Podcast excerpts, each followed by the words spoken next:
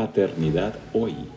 En este canal titulado La Paternidad Hoy, les quiero contar algunas situaciones que he vivido como papá y compartir esas experiencias contigo. La paternidad ha cambiado. Ahora hablamos de nuevas masculinidades y nuevos papás. No existe un tutorial para ser papá y por mucho que leamos libros, artículos y algún texto, no se ajusta a la realidad. De hecho, así tengas más de un niño o una niña bajo tu cuidado, todo es diferente con respecto a la crianza que cada uno de ellos demanda. Espero que este diario personal traiga no solo mi voz, sino las voces de los papás en esta era del siglo XXI.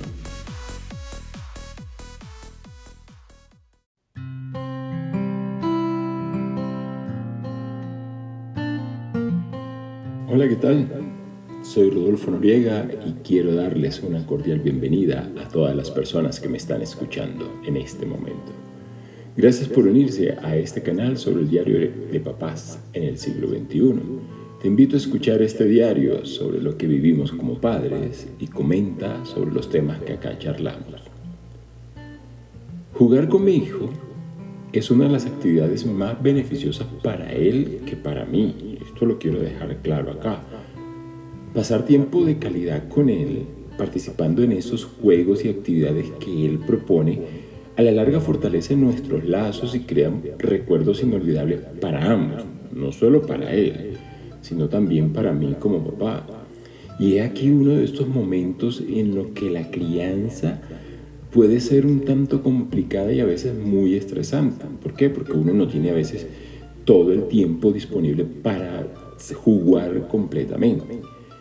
Incluso uno como papá tendría que agendar también ese espacio. No puede detener el mundo, aunque algunos puede que digan el mundo puede esperar. No, hay momentos en que el mundo no puede esperar. Realmente hay que atender también allá esos espacios. Y claro, tampoco dejar de lado pues, la, la ilusión que tiene tu hijo o tu hija de jugar contigo. De hecho, yo escucho a, amistades, a algunos amigos, papás, que yo podría considerar como unos padres bastante amorosos y que siempre dicen que les encanta jugar con sus hijos a toda hora, en todo momento. Y aún así, sienten esos momentos como de inquietud y de, ansiedad por ese tiempo que están invirtiendo ahí. Claro está, para, para, tu hijo para tu hija es gratificante y es lo mejor que puedes hacer.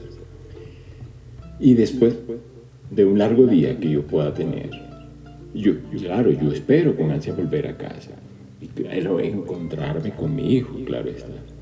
Y aunque esté muy cansado, ¿sí? al abrir la puerta, pues expreso una sonrisa y saludar a, mi hijo y preguntarle cómo te fue hoy, qué hiciste hoy, eh, dónde estuviste, bueno, si estuvo en el colegio, qué hiciste en el colegio. Y la invitación de él inmediatamente es a jugar juntos.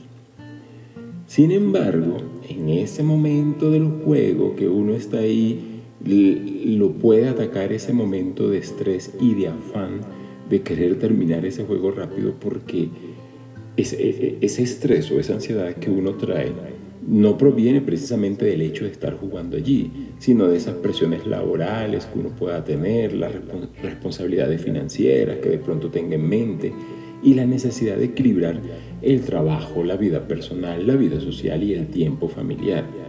Eh, son esos pensamientos los que comienzan a, taladrar la cabeza allí y pueden generar pues, eh, ese momento de querer salir allí, aunque también puede ser un espacio en el que yo me encierre con, con mi hijo a jugar y, me olvide ya del resto de cosas que tenga que hacer. Aunque sé que al, al terminar de jugar sí o sí tengo que volver a enfrentar esa realidad.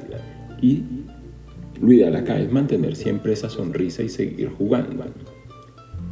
El tema de hoy es jugar y la paternidad. Muchos autores definen el juego como parte importante del desarrollo de una persona.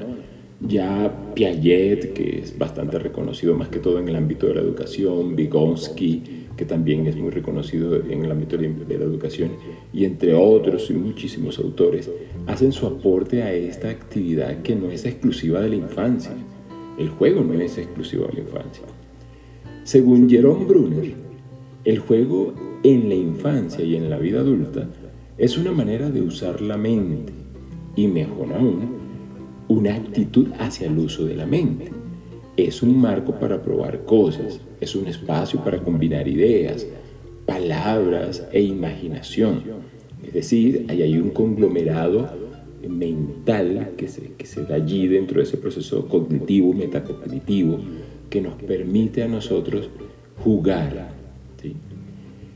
Con el juego se aprenden reglas, turnos, destrezas, se afina la motricidad y todo esto sí o sí repercute en la vida diaria.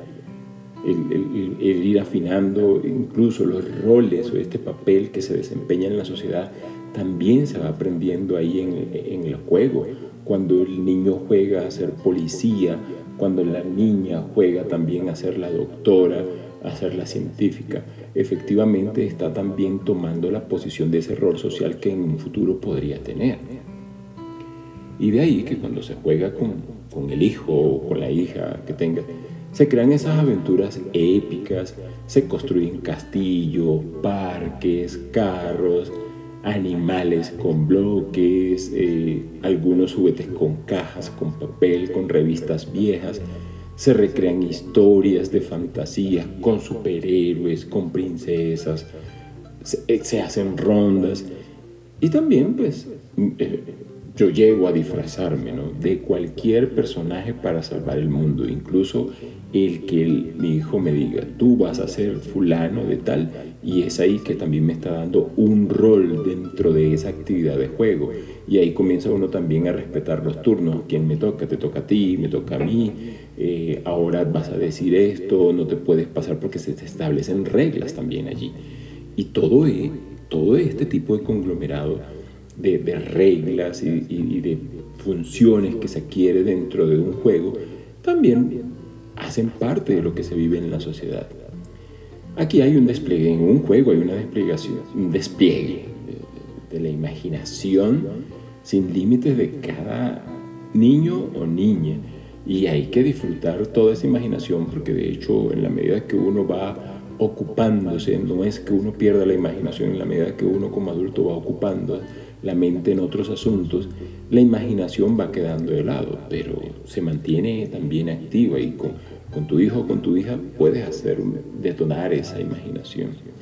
Y hay una vía de escape precisamente en ese estrés cotidiano y, uno se sumerge allí en, esa inocencia y en la alegría del mundo del niño y de la niña. ¿Por qué? Porque van creando esos escenarios en los que tú llegas también a hacer esa participación allí y, eres esta personita la que te va diciendo también cómo ingresas tú en ese mundo de imaginación que está allí. Este juego imaginativo, pues, no solo se da en, espacios cerrados, también en espacios abiertos. Y allí los juegos son otros. Entonces se, trabaja o, o, se lidia uno como adulto con otras habilidades.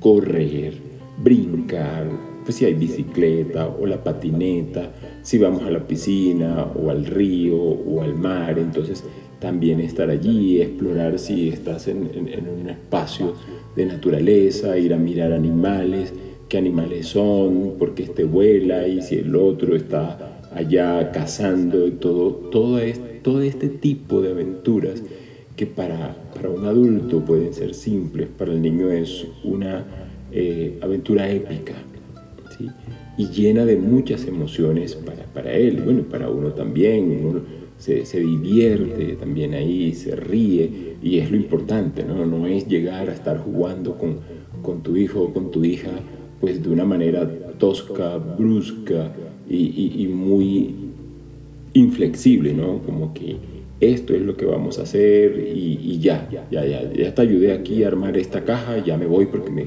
ya no tengo paciencia para esto, ¿no? Precisamente la paciencia la vas ganando allí y estos roles de juegos que tienes allí, ese papel que desempeñas allí, te ayuda a ganar esa, esa paciencia que sí o sí es importante tener. Y eso, pues sí, hay estos momentos de mucha risa eh, y, permite a uno también estar muy conectado allí y seguir forjando y fortaleciendo esos lazos que se van creando. Es evidente que mientras se juega, no, no solo se, tiene esa diversión ahí en conjunto, sino que esos recuerdos inolvidables que, se van dando ¿sí? tanto para, para, para el niño o para la niña como para uno. De hecho, mi hijo siempre me dice, ¿te acuerdas que estábamos jugando el otro día tal o cual juego en el que tú hacías vamos a volverlo a jugar, porque lo tiene ahí presente. O a veces viene y me trae el recuerdo de que yo ese día me divertí mucho, cuando estábamos jugando tú eras eh, el, que estaba allí como un monstruo y tú eras el, el, enemigo o el villano y yo era el superhéroe y, jugamos a esto, tú te resbalaste. Es decir, hay unos recuerdos divertidos allí para, para ambos, para mi hijo y para él. Y esto es importante efectivamente para, para la vida. Y he ahí también en donde digo que es importante descubrir esa paciencia y esa capacidad para estar ahí presente y la alegría que uno siempre debe estar eh, mostrando en estos espacios. Y ahí va, va, creciendo y va desarrollándose eh, como una persona pues, integral, porque precisamente en, estos juegos, estos roles son los que se vienen allí. Y a pesar de estos desafíos y preocupaciones diarias que uno pueda tener, uno sigue comprometido a ser un padre dedicado. Aunque a veces uno se sienta estresado cuando se juega allí con, con, el niño o con la niña, es normal, es normal y, es importante eh, no dejar que eso impida que ese momento sea representativo también para, para tu hijo o para tu hija. Porque si hay algo que es muy cierto es que difícilmente tu hijo o tu hija te va a decir ya no quiero seguir jugando.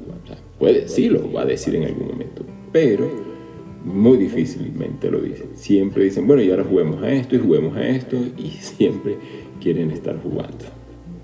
Eso es lo que tenía para hablar con ustedes en el día de hoy.